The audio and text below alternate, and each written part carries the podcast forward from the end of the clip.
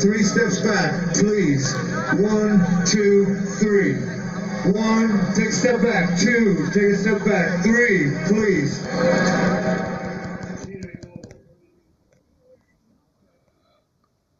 Un concierto de rock debe ser un sueño hecho realidad y la celebración de toda una comunidad.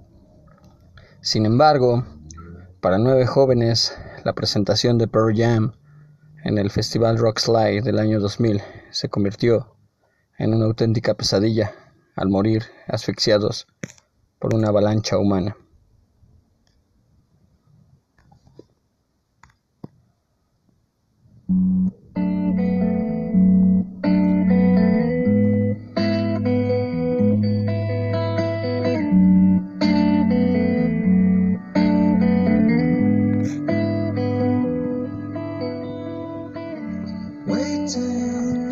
Alto.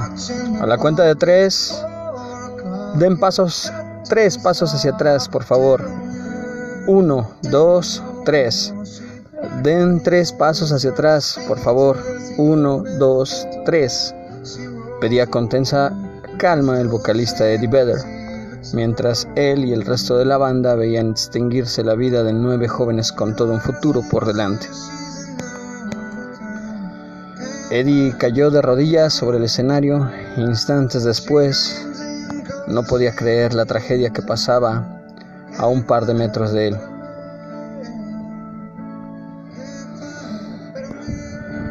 Yo solo quería irme. Deseaba que no fuera cierto. Lo tenía frente a mis ojos, pero no quería que fuera real. Fueron las palabras de Vedder tiempo después. Durante los primeros años de la banda, la muerte solía rondar sus conciertos cada vez que Eddie escalaba por las estructuras del escenario. Se, balanceaba de 10 a 15 metros del suelo y luego en un clímax salvaje se arrojaba sobre sus seguidores. Ellos nunca lo dejaron caer. Pero para las jóvenes del festival Rock Slide, no hubo quien lo salvara después de la caída al abismo. La gente solo seguía presionando para estar más cerca de los ídolos.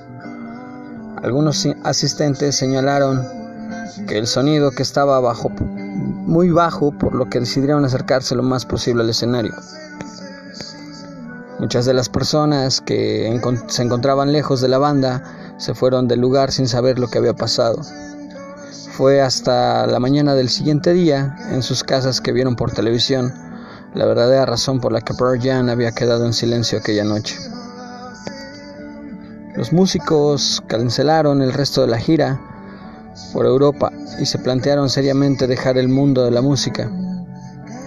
Hoy en día, la banda aún carga la pesada cruz que representó aquella tragedia y que marcó un punto de infección y evolución en su carrera.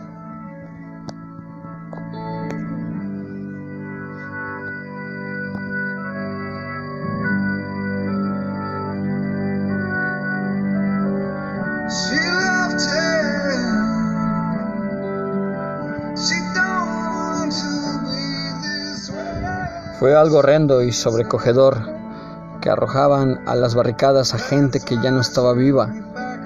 Nos causó tal impacto que nunca se nos borrará. Desde entonces nos lo replanteamos todo, declaró el guitarrista Stone Gossard hace años para el documental 20. Años después de la tragedia, la banda pudo hablar con los familiares de algunas víctimas a quienes les brindó apoyo económico y emocional, al tiempo que establecieron vínculos estrechos. El encuentro no pudo darse antes, pues el juicio para deslindar responsabilidades lo impedía.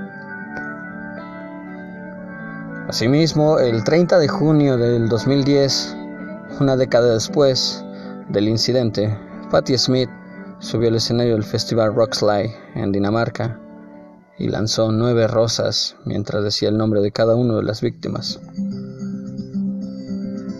Ese mismo día, Pearl Jam también estaba en Europa, aunque a cientos de kilómetros de ahí. No es algo en lo que pensemos hoy porque es el aniversario. Es algo en lo que pensamos cada día. Estamos muy agradecidos de haber conocido a esas familias y de haber podido pasar por, estos, por esto juntos. Hemos aprendido muchas cosas de esto, dijo Beder el día del décimo aniversario en Alemania.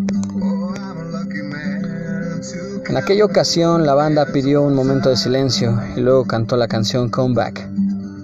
El incidente en Rockslide transformó al grupo, el cual se decantó aún más hacia el activismo político y social, al tiempo que detuvo sus conciertos cada vez que uno de sus seguidores estaba en peligro.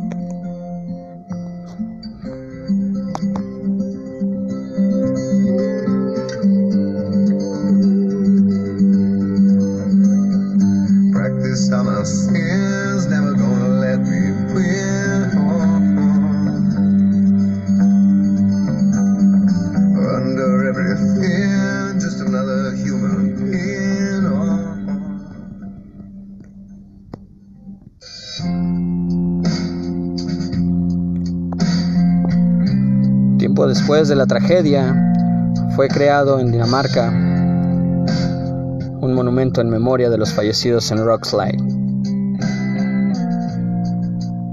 Se trata de nueve árboles y una piedra al centro con el mensaje How fragile we are. Frágiles somos.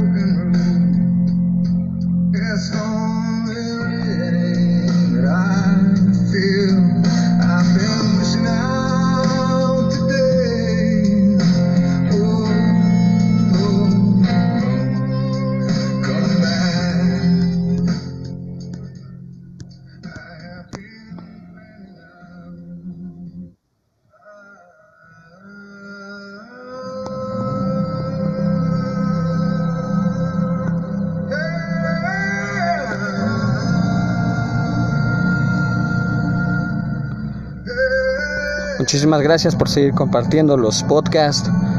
Eh, seguimos en anchor.fm. Seguimos en las historias detrás de la canción, detrás de los eventos.